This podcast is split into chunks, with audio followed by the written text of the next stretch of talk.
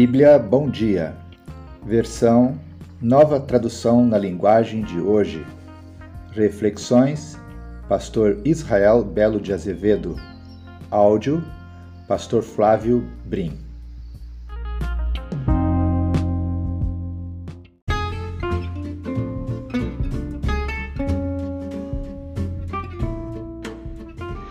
Seja bem-vindo em nome de Jesus, você que está levantando agora, você que está no seu carro, você que está no quarto de escuta, você que já está a caminho do trabalho, você que já trabalhou, já até almoçou, você que está chegando no término do seu dia, se preparando já para descansar, está lendo a palavra do Senhor, a todos nós, o povo de Deus, meninos e meninas, irmãos e irmãs, jovens, adultos, idosos, Seja aqui no Brasil ou fora do Brasil, somos todos uma só família, um só povo. Nós somos o povo de Deus, a família de Deus. Sabemos que estamos aqui de passagem. Logo, logo estaremos nos encontrando com o Senhor Jesus Cristo, porque Ele foi nos preparar lugar para estarmos com Ele por toda a eternidade. Sabemos que somos peregrinos aqui nessa terra. Essa pátria não é a nossa, a nossa pátria é a pátria. Glória a Deus, já que sabemos tudo isso, então vamos orar e pedir a benção do Senhor sobre a leitura da Sua palavra.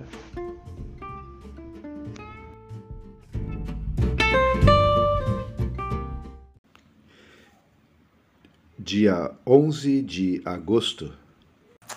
Graça e paz, queridos irmãos. Hoje estamos aqui para fazermos a leitura de Daniel, capítulo 7 e capítulo 8. Vamos orar?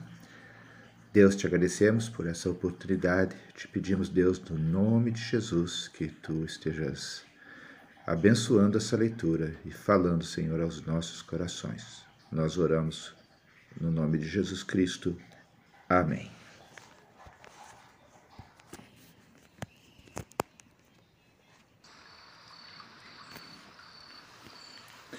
A visão dos quatro monstros Daniel capítulo 7, versículo 1. Certa noite, durante o primeiro ano de Belsazar como rei da Babilônia, Daniel se deitou na sua cama e sonhou, e no sonho teve visões. Quando acordou, ele escreveu aquilo que tinha sonhado. Aqui está o que ele escreveu. No sonho que tive naquela noite, eu vi os ventos soprando de todas as direções e agitando as águas do mar imenso. De repente saíram do mar quatro monstros enormes, diferentes uns dos outros. O primeiro parecia um leão, mas tinha asas de águia.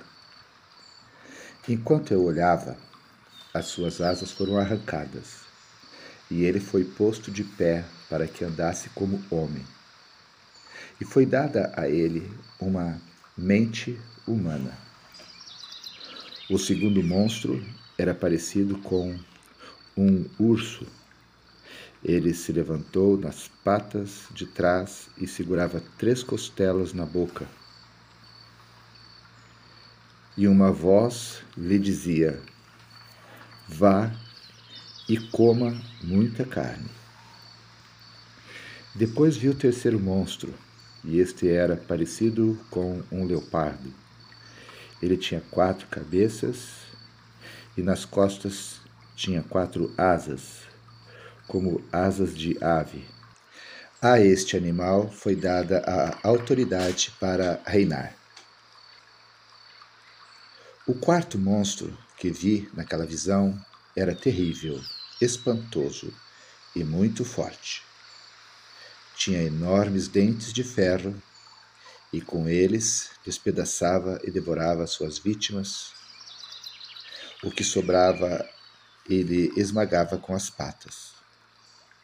Esse monstro era diferente dos outros três e tinha dez chifres. Eu estava olhando os chifres com atenção e notei outro chifre menor que nasceu entre os outros Três chifres foram arrancados para dar lugar a esse chifre menor, que tinha olhos como os de gente e uma boca que falava com muito orgulho. Versículo 9. A visão de Deus. Continuei olhando e vi que foram postos alguns tronos num deles, assentou-se aquele que sempre existiu. A sua roupa era branca como a neve e os seus cabelos eram brancos como a lã. O trono e as suas rodas pareciam labaredas de fogo. E de um lugar, em frente do trono, saía um rio de fogo. Havia ali milhares de pessoas que adoravam aquele que estava sentado no trono, e muitos milhões estavam de pé na presença dele. Começou o julgamento e foram abertos os livros. Continuei olhando, pois o chifre pequeno ainda estava dizendo palavras orgulhosas. E vi quando o quarto monstro foi morto, e o seu corpo foi despedaçado e jogado no fogo Quanto aos outros monstros, o poder que tinham foi tirado deles, mas não foram mortos.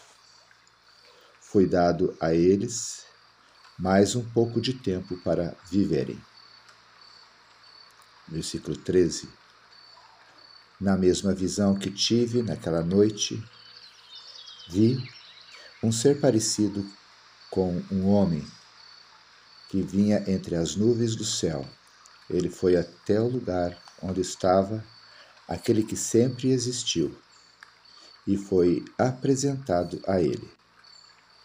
Deram-lhe o poder, a honra e a autoridade de rei, a fim de que os povos de todas as nações, línguas, raças o servissem. O seu poder é eterno e o seu reino não terá fim. Versículo 15. A explicação das visões. As visões me espantaram e eu fiquei preocupado com o que tinha visto. Cheguei perto de um dos que estavam ali e pedi que me explicassem o que eu tinha visto. Então ele explicou assim: os quatro monstros enormes são quatro reis que vão dominar o mundo, mas o reino será dado ao povo do Deus Altíssimo, e esse povo reinará para sempre. Eu quis saber também a explicação a respeito do quarto monstro, que era diferente dos outros três, que era terrível, tinha dentes de ferro e tinha unhas de bronze, que despedaçavam e devorava as suas vítimas e que esmagava com as patas aquilo que sobrava. Pedi também que me explicasse os dez chifres que esse monstro tinha na cabeça e o outro chifre que havia crescido, derrubando três chifres. Esse chifre, que parecia mais forte do que os outros, tinha olhos e uma boca que falava com muito orgulho. Enquanto eu olhava esse chifre, começou a lutar contra o povo de Deus e estava vencendo. Até que chegou aquele que sempre existiu. Ele julgou a favor do povo do Deus Altíssimo, pois havia chegado o tempo de esse povo começar a reinar. A explicação que recebi foi essa versículo 23. O quarto monstro é um rei, e o reino dele será bem diferente dos outros. Ele conquistará o mundo inteiro, destruirá todas as nações e as deixará arrasadas. Os dez chifres representam dez reis que governarão governarão esse reino. Depois deles aparecerá outro reino que será diferente dos primeiros. Ele derrotará três reis. Ele falará contra Deus e perseguirá o povo de Deus, do Deus Altíssimo. Procurará mudar a lei de Deus e os tempos das festas religiosas. O povo de Deus será dominado por ele durante três anos e meio. Mas depois disso, o tribunal o condenará e assim ele perderá o seu reino e o seu poder acabará para sempre. Mas o reino, o poder e a glória serão dadas, dados ao povo do Deus Altíssimo, e eles governarão o mundo inteiro para sempre. Todos os outros povos os servirão, todos lhes obedecerão. Aqui termina a explicação. Eu continuei muito preocupado com os meus pensamentos e o meu rosto ficou pálido. Mas eu não disse nada a ninguém. Daniel, capítulo 8 A visão do carneiro e do bode. Versículo 1 No terceiro ano do reinado de Belsazar, eu tive outra visão. Parecia que eu estava na beira do rio Ulai, em Suzã, uma cidade cercada de muralhas que ficava na província de Elão. De repente vi, perto do rio, um carneiro que tinha dois chifres compridos. Um deles tinha nascido depois do outro, mas era mais comprido. O carneiro estava dando chifradas para o oeste, para o norte e para o sul, e nenhum animal ou pessoa podia resistir ou escapar dos seus ataques. Ele fazia o que queria e ficava cada vez mais poderoso. Eu estava pensando nisso quando vi um bode que vinha do oeste, correndo tão depressa que as suas patas nem tocavam no chão. Ele tinha um chifre só, bem grande, que ficava entre os olhos. Correu até o lugar onde estava o carneiro que eu tinha visto perto do rio e o atacou com toda a força.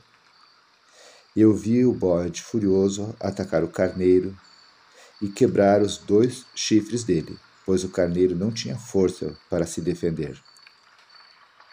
O bode jogou o carneiro no chão e o pisou com as patas. E ninguém podia salvar o carneiro da fúria do bode. Ele ficou ainda mais poderoso, mas quando o seu poder chegou ao máximo, o seu chifre foi quebrado e em lugar dele nasceram quatro chifres compridos que cresciam para o norte, para o sul, para o leste e para o oeste. De um desses chifres nasceu um chifre pequeno que foi crescendo e se estendendo para o sul, para o leste e para a terra prometida cresceu tanto que chegou até o lugar onde está o exército do céu, que são as estrelas. Jogou na terra algumas delas e as pisou. Chegou até desafiar o comandante desse exército. Acabou com os sacrifícios diários que eram oferecidos a esses comandantes e deixou o seu templo todo estragado. Em vez do sacrifício diário, foi apresentada uma oferta nojenta. Ele acabou com a verdadeira religião e tudo o que fez deu certo. Depois ouviu dois anjos conversando e um perguntou ao outro: Quanto tempo vai durar aquilo que apareceu na visão? Por quanto tempo essa oferta nojenta será apresentada em lugar do sacrifício diário? Por quanto tempo ficará estragado, estragado o templo? e derrotado o exército do céu? Eu ouvi a resposta. Tudo isso vai acontecer depois de duas mil e trezentas tardes e manhãs, e durante esse tempo não serão oferecidos os sacrifícios. Depois disso, o templo será purificado. Versículo 15. O anjo Gabriel explica a visão. Eu estava procurando entender o que tinha visto quando apareceu na minha frente um ser que parecia um homem, e ouvi uma voz humana que vinha do rio Ulai e que gritou assim: Gabriel, explique a visão a esse homem. Aí, Gabriel chegou mais perto de mim e isso me deixou muito assustado. Eu me ajoelhei e encostei o rosto no chão, e ele disse: Você, homem mortal, precisa entender a visão, pois ela é a respeito do tempo do fim. Ele ainda falava quando desmaiei e caí de braços no chão, mas ele me pegou, me pôs de pé e disse: Eu vou lhe contar o que vai acontecer quando passar a ilha de Deus, pois essa visão é a respeito do tempo marcado para o fim. O carneiro com dois chifres que você viu representa os reis da Média e da Pérsia o bode é o rei da Grécia e o seu chifre grande é o primeiro rei desse país. Os quatro chifres que nasceram quando o primeiro chifre foi quebrado representam os quatro reinos em que o país será dividido. Mas esses reinos não serão tão poderosos como o primeiro. Quando o fim desses reinos estiver perto e as suas maldades estiverem chegando ao máximo aparecerá aparecerá um rei cruel e enganador. Ele ficará cada vez mais poderoso, mas não pela sua própria força. Causará destruição terrível e acabará com povos poderosos e também com o povo de Deus. Fará o que quiser e prosperará sempre. Com a sua presença, ele enganará a todos. Ficará cada vez mais orgulhoso e matará muitas pessoas à traição. Finalmente, ele desafiará a Deus, o Rei dos Reis, mas será destruído sem o uso de força humana. E Gabriel terminou assim: você já ouviu a verdadeira explicação dos sacrifícios da tarde e da manhã, mas não diga a ninguém o que quer dizer a visão que você teve, pois ainda vai demorar muito tempo até que ela se cumpra. Eu, Daniel, passei vários dias abatidos e doente. Depois fiquei bom e comecei a tratar dos negócios do governo. Mas continuei muito preocupado com a visão pois não conseguia entendê-la. Término da leitura de Daniel, capítulo 7 e 8.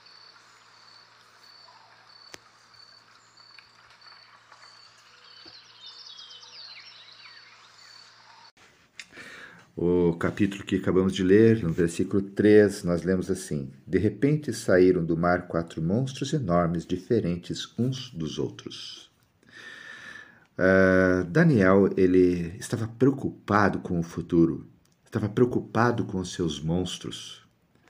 Alguns de nós podemos estar preocupados com os monstros do futuro, sobre o qual nada sabemos e também com os monstros do passado capazes de nos assustar. Muitos de nós precisamos, como se diz, acertar as contas com o passado. Nossas histórias são diferentes. Pode ser que tenhamos ouvido de nossos pais que fracassaríamos na vida. Pode ser que algumas experiências nos deixaram com medo de tudo e de todos. Pode ser também que tenhamos adquirido hábitos destrutivos. Pode ser que as feridas emocionais que nos fizeram ainda estejam abertas. Pode ser que um vício nos controle. Pode ser que tenhamos perdido a alegria de viver e o poder de sonhar, fazendo bons projetos para a vida. Jesus Cristo veio para que tenhamos uma vida completa, sem que nenhum monstro imaginário nos ameace ou algum fantasma imaginário nos paralise. Como Pedro, o medo nos faz afundar quando Jesus quer que andemos sobre as águas. Para uma vida que vale a pena sem medo, precisamos olhar para Jesus como aquele que veio para nos dar uma vida feliz. Ele mesmo viveu assim e quer que vivamos como ele viveu. Ele tem poder para nos aliviar de todos os pesos. Para uma vida que vale a pena, sem medo, precisamos desejar a mudança. Para uma vida que vale a pena, sem medo, precisamos perdoar aqueles que nos feriram. Para uma vida que vale a pena, sem medo, precisamos confiar que Jesus nos conduzirá até o alto da montanha, mesmo que tenhamos de passar por vales sombrios. Para uma vida que vale a pena, sem medo, precisamos organizar nossa vida de modo a encontrar tempo para Jesus e tempo para aqueles que nos podem ajudar na nossa caminhada. Monstros não existem a não ser na nossa mente. Não permitamos que nos devorem. Fantasmas não existem, a não ser na nossa imaginação. Peçamos a Deus que nos livre deles. Assim, estaremos preparados para a vitória. Que Deus abençoe a sua palavra. Vamos orar?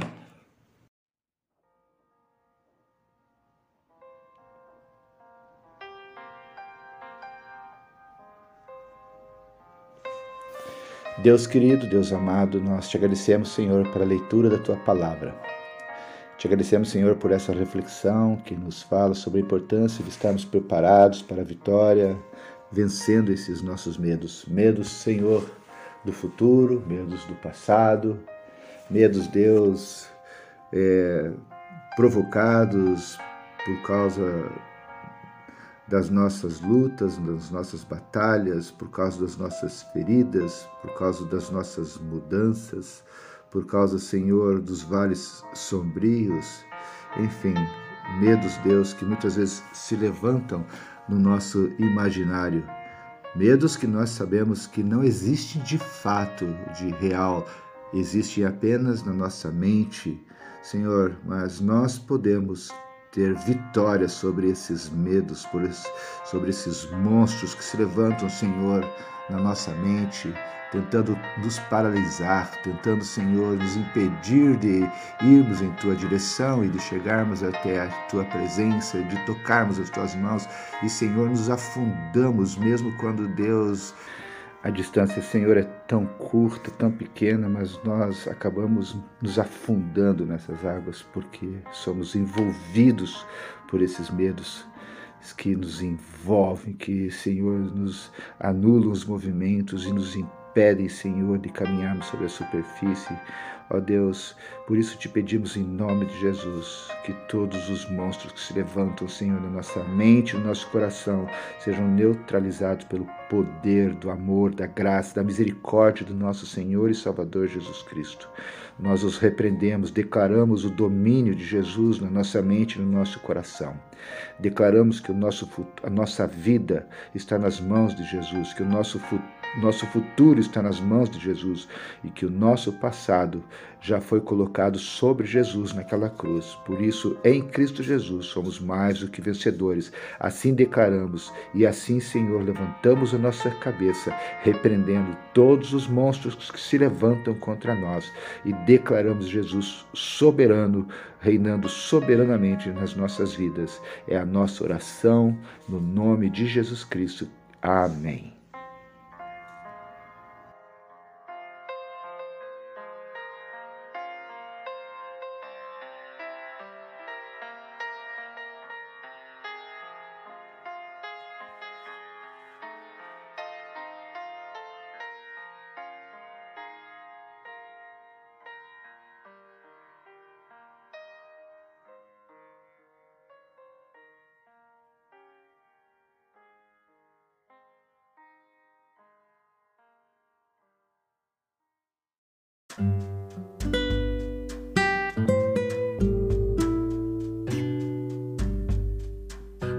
Glória a Deus, meus irmãos, que bom, podemos estar aqui terminando mais uma leitura desse dia. Eu gostaria de deixar aqui mais uma vez um pedido para você. Compartilhe com a gente a tua experiência, compartilhe como tem sido a leitura, como é que Deus tem falado do seu coração. Eu, eu tenho certeza de que a tua experiência vai. É, incentivar a, a, a gente, vai é, no sentido de continuarmos a ler a palavra do Senhor. Né? Eu acho que todos nós aqui estamos na luta diária de, com respeito a essa leitura e é tão importante nos edificarmos. Então, queremos agradecer a nossa irmã Adir, que já compartilhou o seu áudio, ela escreveu lá o seu testemunho de 30 segundos e compartilhou com a gente, não é verdade? Então, você também pode fazer a mesma coisa compartilha, fala para gente, para que uh, as outras pessoas possam também serem edificadas.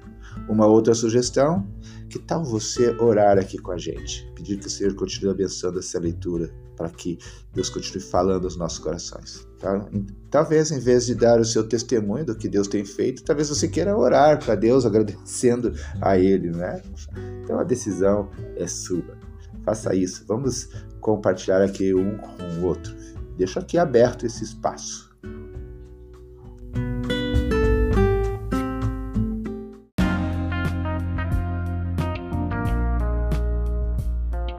Queridos irmãos, irmãs, chegamos ao final de mais um dia da leitura da Palavra de Deus. Que Deus seja louvado.